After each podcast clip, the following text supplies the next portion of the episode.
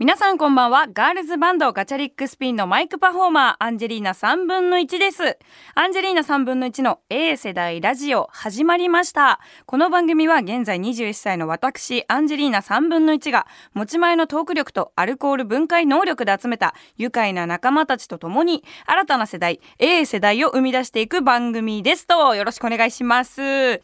いやはや夏ですね。ほんと暑いけどさ、皆さん先日ツイッター見てくれてましたか？なんとですね、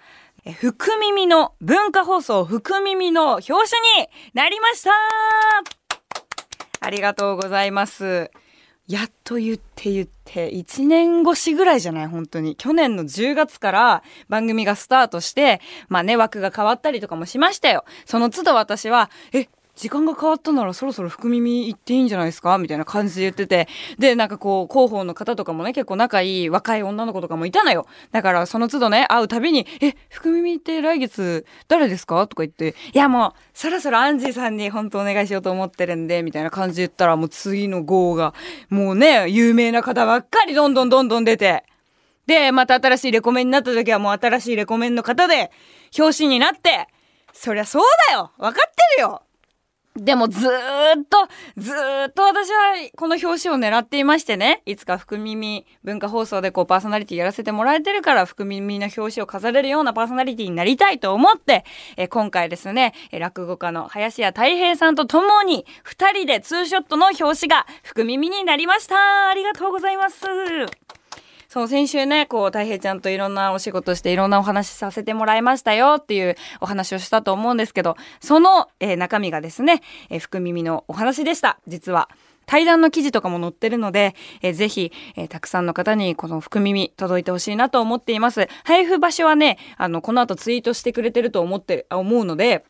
ツイッターの方を見ていただき、えー、配布場所の方からゲットしてもらいたいし、もしね、あの、東京とかに住んでない方だったら取りに来るのも大変だと思うので、なんかね、ホームページを見れば、郵送の手順だったりとか、どこに問い合わせたらもらえるっていうのがわかるので、えー、合わせてチェックしてもらえたらと思うし、この後、あの、うちのね、敏腕ディレクターの住田さんの方が、ツイッターにいろいろ上げてくれると思うので、それの方を見てください。ということで、えー、福耳の表紙も飾りまして、ちょっとでも一個思うことがあるんですよ。最近さ、こう、いろんな人たちがさ、やっぱこの暑さのせいで体調不良になってたりとかするじゃない。で、こう、文化放送のさ、パーソナリティの方でもちょ、ちょっと体調悪いかもしれないっていうのでさ、何人かこう、みんなで助け合いながら番組を作っていくみたいな時期もあったのに、一回も声かけられなかったからね。も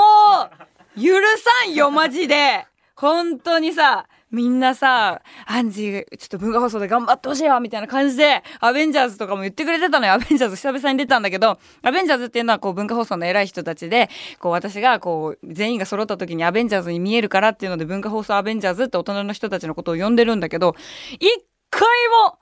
アンジーちょっと助っ人で助けに来てみたいな言われなかったんだけど。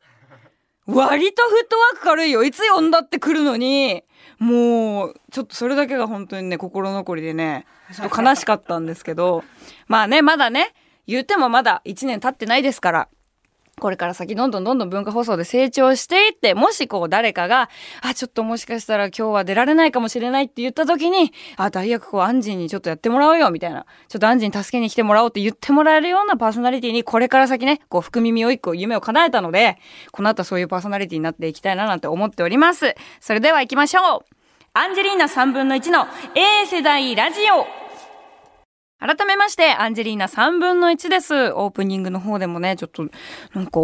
お手伝い来てとか助けに来てみたいな話が一切ないって話したんですけど、今ね、あの、で、このうちの番組のディレクターのすみちゃんはね、ずっと国丸食堂の番組ができる前に国丸ジャパンでずっと国丸さんと一緒にラジオやってたのよ。だから、あの、国丸食堂では、国丸さんが毎年、夏休みと冬休みを取りますと。で、その際に多分代役を立てると思うんで、アンジさん絶対行きますよって今、言われたんだけど、これ来なかったらどうすんの？これ、ちゃんと電波に乗せてるからね、圧かけていくよ、本当に でもさ、そうなったら2時間一人喋りになるか、まあ、ゲストをお招きしてみたいな形になるのかな？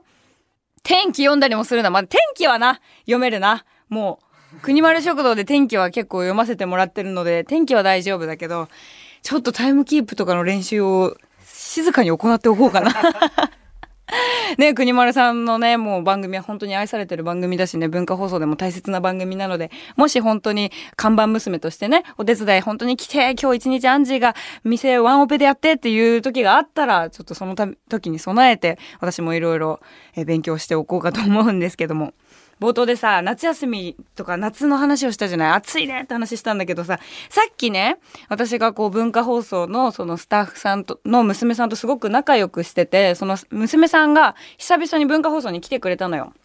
で、もうめちゃくちゃ仲いいから、こう一緒に遊園地行ったりとかもする仲なんだけどね。その子が、もう夏休みが始まったんだって言ってくれて、えー、夏休み始まったの？みたいな。最近のさ、子ってさ、どんな宿題するの？みたいな話を聞いてたのね。そしたら、最近の子ってドリルと、あと SNS の使い方？その個人のお家での SNS のルールってありますか？みたいなのが宿題で出てるらしくて、マジ？みたいな。今時じゃない？私が小学校の時ってさ、まあもちろん SNS あったけどさ、あんまり小学生の子たちがさ、ガンガン SNS やるみたいな感じじゃなかったし、それこそ私が多分小学校ぐらいの時にやっと LINE ができたぐらいだから、まあ大体スマホ持ってるのと大人の人たちだったし、LINE とかもさ、まあ中学校入ったらやり始めてたけど、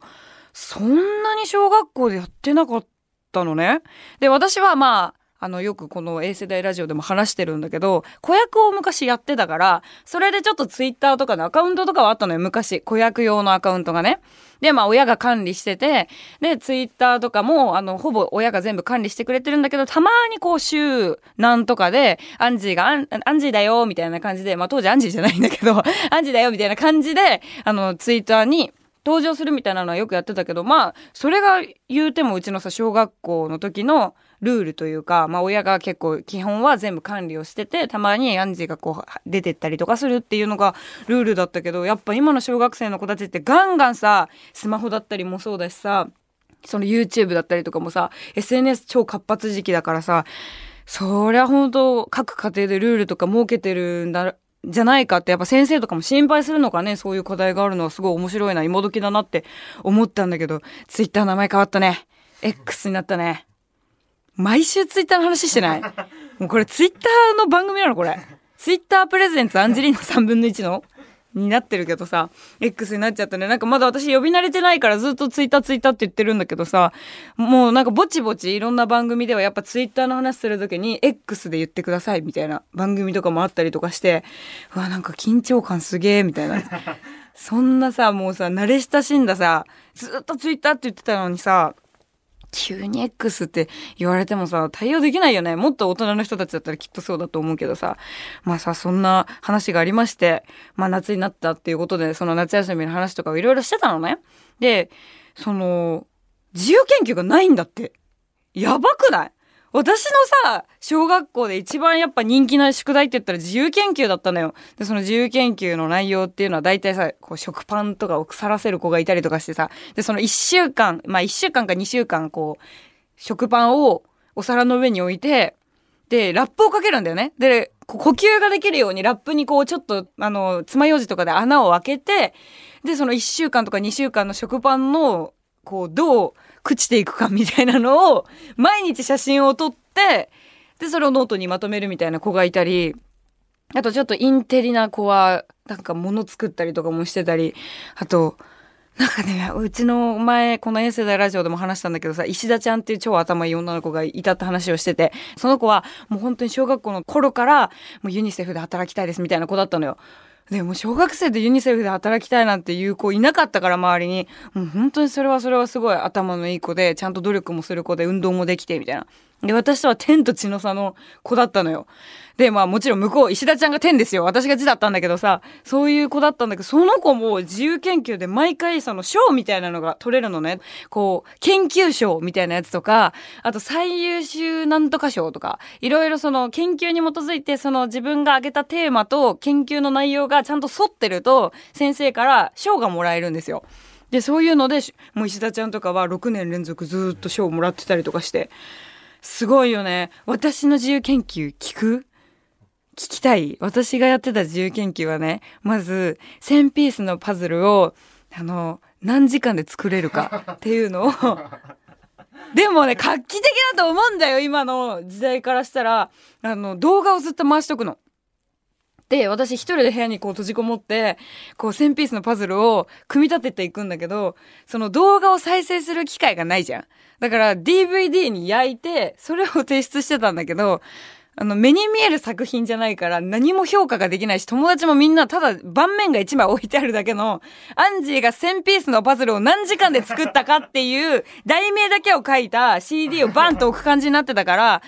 そりゃ、それはもう賞は一切取れなかったですし、あと何してたかな？あのー、色塗り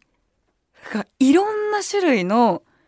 クレヨンだったりとかそうクレヨンもそうだし色鉛筆だったりとかもあと絵の具だったりとか全部なんか塗り絵？にいろんな色塗りのものを使って色鉛筆でこの色を使うとこういうニュアンスになりますみたいなのをノートにバーってやってそれを提出したんだけどなんかそれもあまりにも多分その当時の私はちょっと芸術的思考をこじらせてたからなんかあんまりその説明文がうまく書けなくて、で、今の自分だったら、この一色の色っていうものでもいろんな筆とかいろんなこの色の表現ってありますよみたいなことを書けたんだろうけど、それを当時言葉にできなくて、で、研究の内容でなんかいろんな色みたいな題名を つけて、説明文なしでやっちゃったから、それも賞取れなかったんだけど、今考えたら結構すごい内容やってたと思うんだよね。あの、その、ジグソーパズルもさ、1000ピース、その一人の女の子が集中力どれぐらい持つかっていうのを私は言いたかったのよ、その DVD1 枚で。なんだけど、言葉足らずだったから、毎回先生がほんと毎年出すたびに、あの、これはどういった研究内容ですか？みたいな感じで結構詰められたりとかしてたんだけど、今の自分だったらそれを表現したかったって言葉にできるし、当時これがちゃんと言葉も追いついてたら絶対賞取ってたなって今思った。石田ちゃんと並んでたかもしれない。そう考えると本当の天はアンジーだったかもしれないな。家に残ってないですか？今。家に残ってるかも。でもおばあちゃんが全部そういうの残してくれてたからもしかしたら家に残ってたらそれを出すことができるかもね。あの写真とかだったらさまあ、あの動画のやつに関しては本当に地道だしあの早送りっていう概念がないから本当に多分23時間ぐらいずっと回してたんだと思うけどそれを DVD にお父さんで焼いてもらってでうちのお父さんもお父さんなんだけどさあの、まあ、自由研究ってそういうふうにちゃんと自分でテーマ決めてそれに基づいて作品を作んなきゃいけないのになんか私がやること全工程だったからその意味がわかんないことでもやってくれるのよ一緒に。で結局2人揃ってやっぱ説明ができないからそうだからなんかやっぱ夏明けのさ面談とかでさこれ結局アンジーちゃんって何を表現したかったんですかとかやっぱ親にこう聞く面談とかもあんのよ三者面談とかで。でうちのお父さん一切説明できないみたいなことがいっぱいあったんだけどただ私のやりたいことを尊重してくれる父親でよかったなっていうのは今改めてすごい感じたんですけどね。まあそんな夏のお話ですよ。お話ですよ。だからさすごくない？だ私たちはもう自由研究でさ自分たちの自己表現したり読書感想文でさ何枚書いてこいとかさあと漢字練習作文用紙何枚書いてこいとかだったけど今の子たちはさ言ってもそれがまあ身になってたかって言われたらまあもちろん自由研究とかはすごい身になってたけどあの作文用紙にさ漢字を何回も書いてこいっていうのはさもうある意味勉強にはそんなにならないじゃないだからちゃんと意味のあることを宿題に出してそれが量じゃなくて質っていうのをちゃんと考えてやってるんじゃないかななんてすごい思ったんですけどやっぱ夏休みだからさ電車とか乗ってるとめっちゃ子供たちいるわけよ。ね、お父さんとかお母さんたちとプール行くよとか海行くよって子たちもいっぱいいるしでそんな中ねこの前ね多分夏休みにちょい入る前だったんだけど小学校低学年の子たちかな？12年生ぐらいの子たちが電車にバーって乗ってきてで、その時私も仕事向かう時で、もう満員電車じゃなかったのよ。多分、まああの子たちは学校帰りだったのかなあの昼過ぎだったからさ。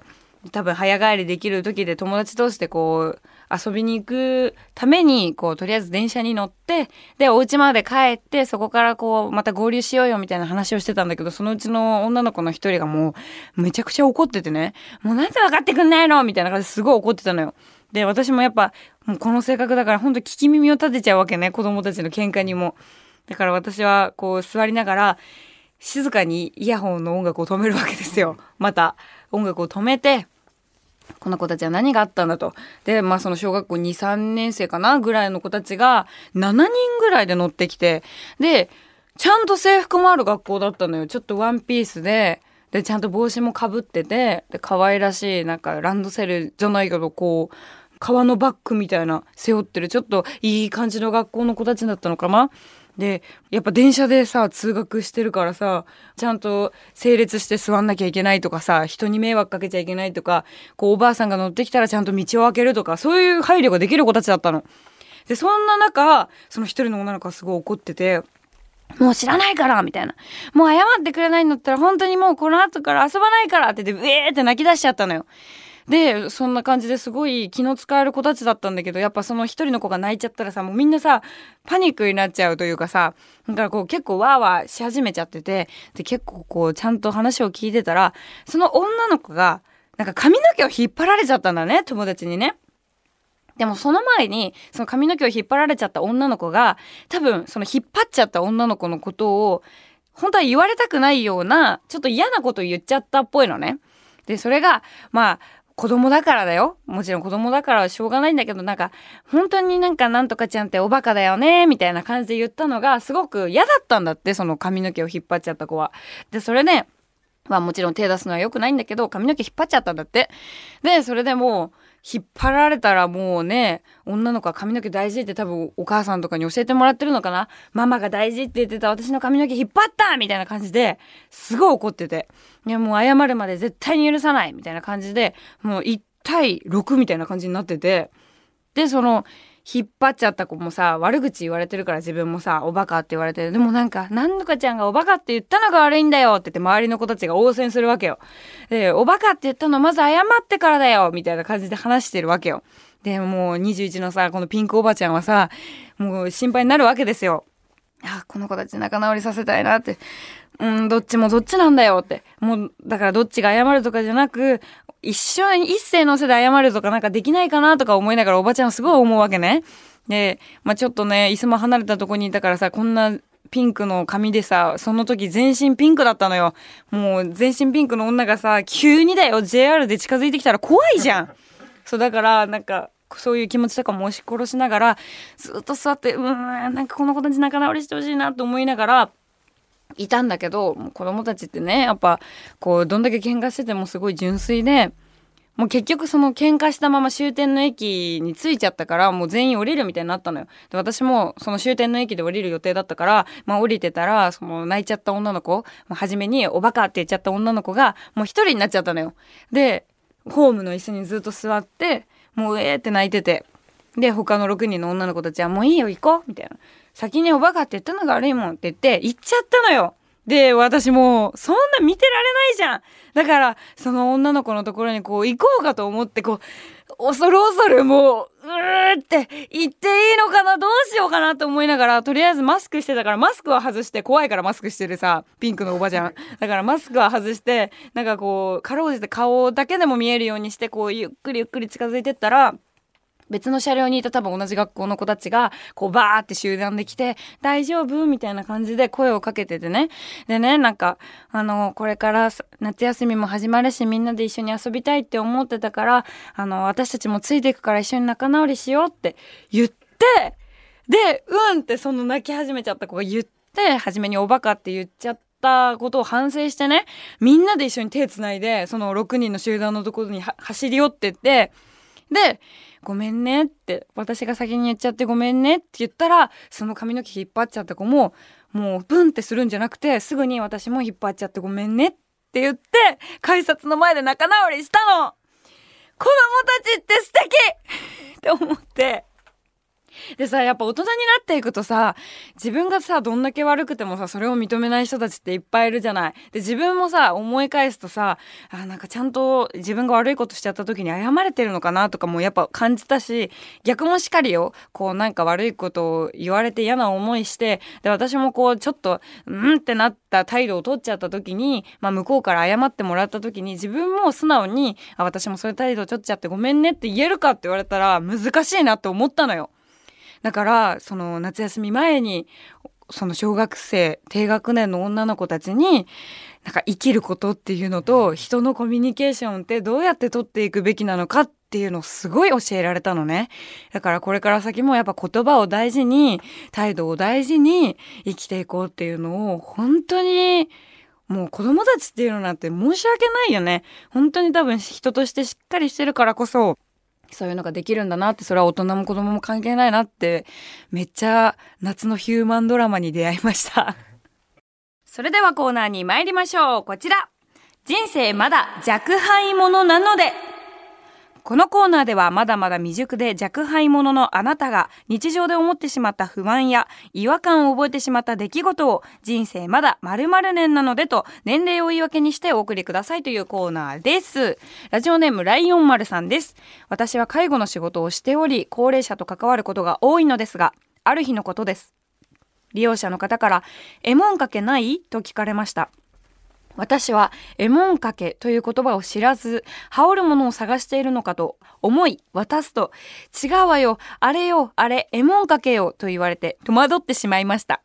その後、ベテランの方がハンガーのことだと教えてくれたので、なんとかなりましたが、まだまだ知らない言葉があるもんだなと思いました。人生まだ29年なのでと。なるほどね。私、エモンかけなんですよ。言い方。多分おばあちゃん子だからなのかな。昔からやっぱハンガー取ってきてって言われずに、エモンかけ取ってきてって言われることが多かったから、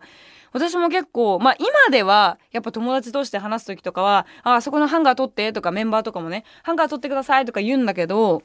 お家にいたりとかすると、おばあちゃんと会話してると、あそこのエモンかけにあれかけといたよとか、あ、エモンかけあれ持ってくからばあちゃんちゃんとかけときとか、言うことがやっぱ多いから、私は結構エモンかけなんだけど、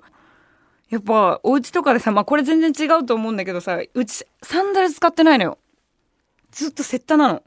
だからうちそのサンダルを誰も履かなくて最近お兄ちゃんがあのセッタ壊れちゃったからそのなんか便所サンダルみたいななんかスポーツメーカーの便所サンダルみたいなの使うようになってからサンダルっていうようになったんだけどうちおかんもセッタなのよ。みんな。ちょっと買い物行く時に。だから、友達とかにさ、ちょっと近くてさ、セッター取ってとか言うと、え、何セッターって？みたいな。言われる。だから、そういうのもあれなのかな下町だからなのかなおばあちゃんかなでも、おばあちゃんの方がサンダル履いてる、ちゃんと。あの、ちょっと、こう、斜めに高い、かかとが上がってるような、あの、ちょっと歩きやすい、低めの、まあ、ハイヒールまではいかないよ。低めのサンダルがあって。あ、そうそうそうそう。そういうちょっとサンダル履いてるんだけど、うちはもうほんと父ちゃんも母ちゃんも、私もお兄ちゃんたちもみんなセッタで歩いてるから、あと、やべえ時とか普通にマジ旅とかで行くもん。えー、旅とかで。だからあの、お祭り用品がうちにめっちゃ多くてね。で、お祭り用品が結構ほんと玄関近くにいっぱい置いてあることが多いから、あの、パパって出かけたい時とかに、やっぱ、旅とか結構楽なんですよ。歩く時に。足痛くないの。ずっと多分それに履き慣れてるから、だから結構最近の子たちとかってさ、そのセッタとかでさ、まあ、サンダルもさ、こう、親指と人差し指さ、つけると、そこの間がこう擦れて痛いみたいな子たちいるじゃない私たちの家族はもうみんなそれで慣れてるから、皮が強くて、大体その B さんとか履いてても、足痛くないのよ、マジで。だから、江戸っ子の足なんだろうね、多分ね。えもんかけそうだよね。大体もう分かんなくなってくるんだよねこの後ね。まだ私21だけどね。使っちゃってるわ。えもんかけ。いや言葉って難しいよね。日本語っていろいろね種類あるからね。楽しいですよね。でもやっぱ昔の日本語とかをさ改めて使う続いてです。ラジオネーム赤パンツ田村さんからです。え、28歳の方ですね。先日通勤電車に乗っている時に気づいてしまったんですが、電車の種別に違和感を持ってしまいました。全部の駅に止まる電車は普通電車、まあ、各駅停車とかも言いますよね。で、いくつかの駅を飛ばし、普通の電車より急いで目的地に着くのが急行。で、急行よりさらに急いで目的地に着くのが特別急行。略して特急。そこまではわかるんですが、快速って何なんでしょう心よい速さと書いて、快速。え、速さを心よく思うかどうかは人によらないですか？僕的には、えー踏切を通り過ぎる普通電車も結構スピードが出ていて気持ちいいです。えー通勤途中に快速電車に乗っていて、誰にとっての快速なんだろうと、ふと疑問に思ってしまいました。人生まだ28年なので。哲学だね。これね。本当よね。誰のための快速なんだろうね。これ、快速？ちょっと調べようか、これ。ちょっと私も気になるけどさ、快速ってまあ3駅に1回ぐらいのイメージじゃない？止まるの。だからなんかやっぱ普通の電車に乗るのはな、ちょっと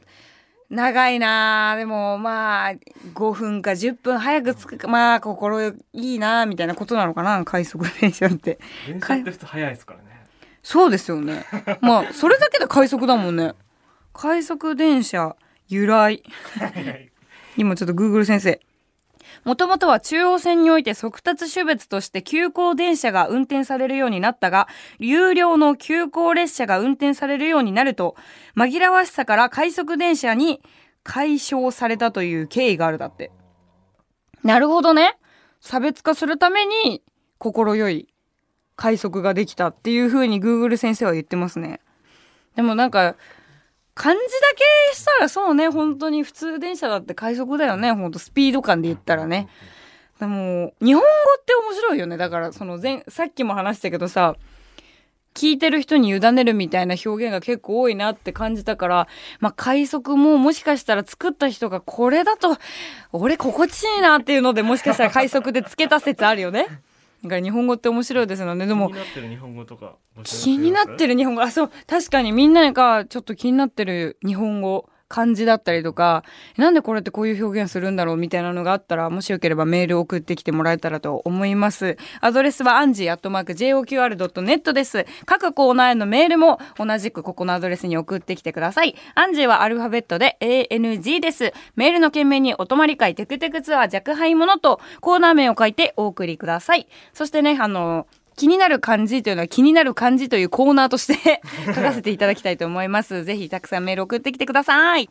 アンジェリーナ3分の1の A 世代ラジオ、そろそろエンディングのお時間が近づいてきました。え11月18日には日比谷野外大音楽堂でワンマンライブが開催決定しています。一人でも多くの方に私たちの音を届けたいです。え7月5日にリリースしたニューアルバムダブルをたくさん聴いて、えー、野音にも来てもらえたらと思います。よろしくお願いします。そして10月からはですね、47都道府県ロケットスピリッツリスタートという47都道府県ツアーがまたまた再開します。いろんな地域に回ろうと思っているので、えーあなたの住むあなたの大切な街にも行けるんじゃないかなと思います。えお近くの方はぜひ、え来てください。よろしくお願いします。そしてですね、えー文化放送福耳が現在配布中でございます。アンジーと、えー落語家の林家たい平さんと二人で表紙を飾っております。えーページをめくるとですね、二人の対談が載っていたりもするので、たくさんの方にゲットしてこの対談も見てもらいたいです。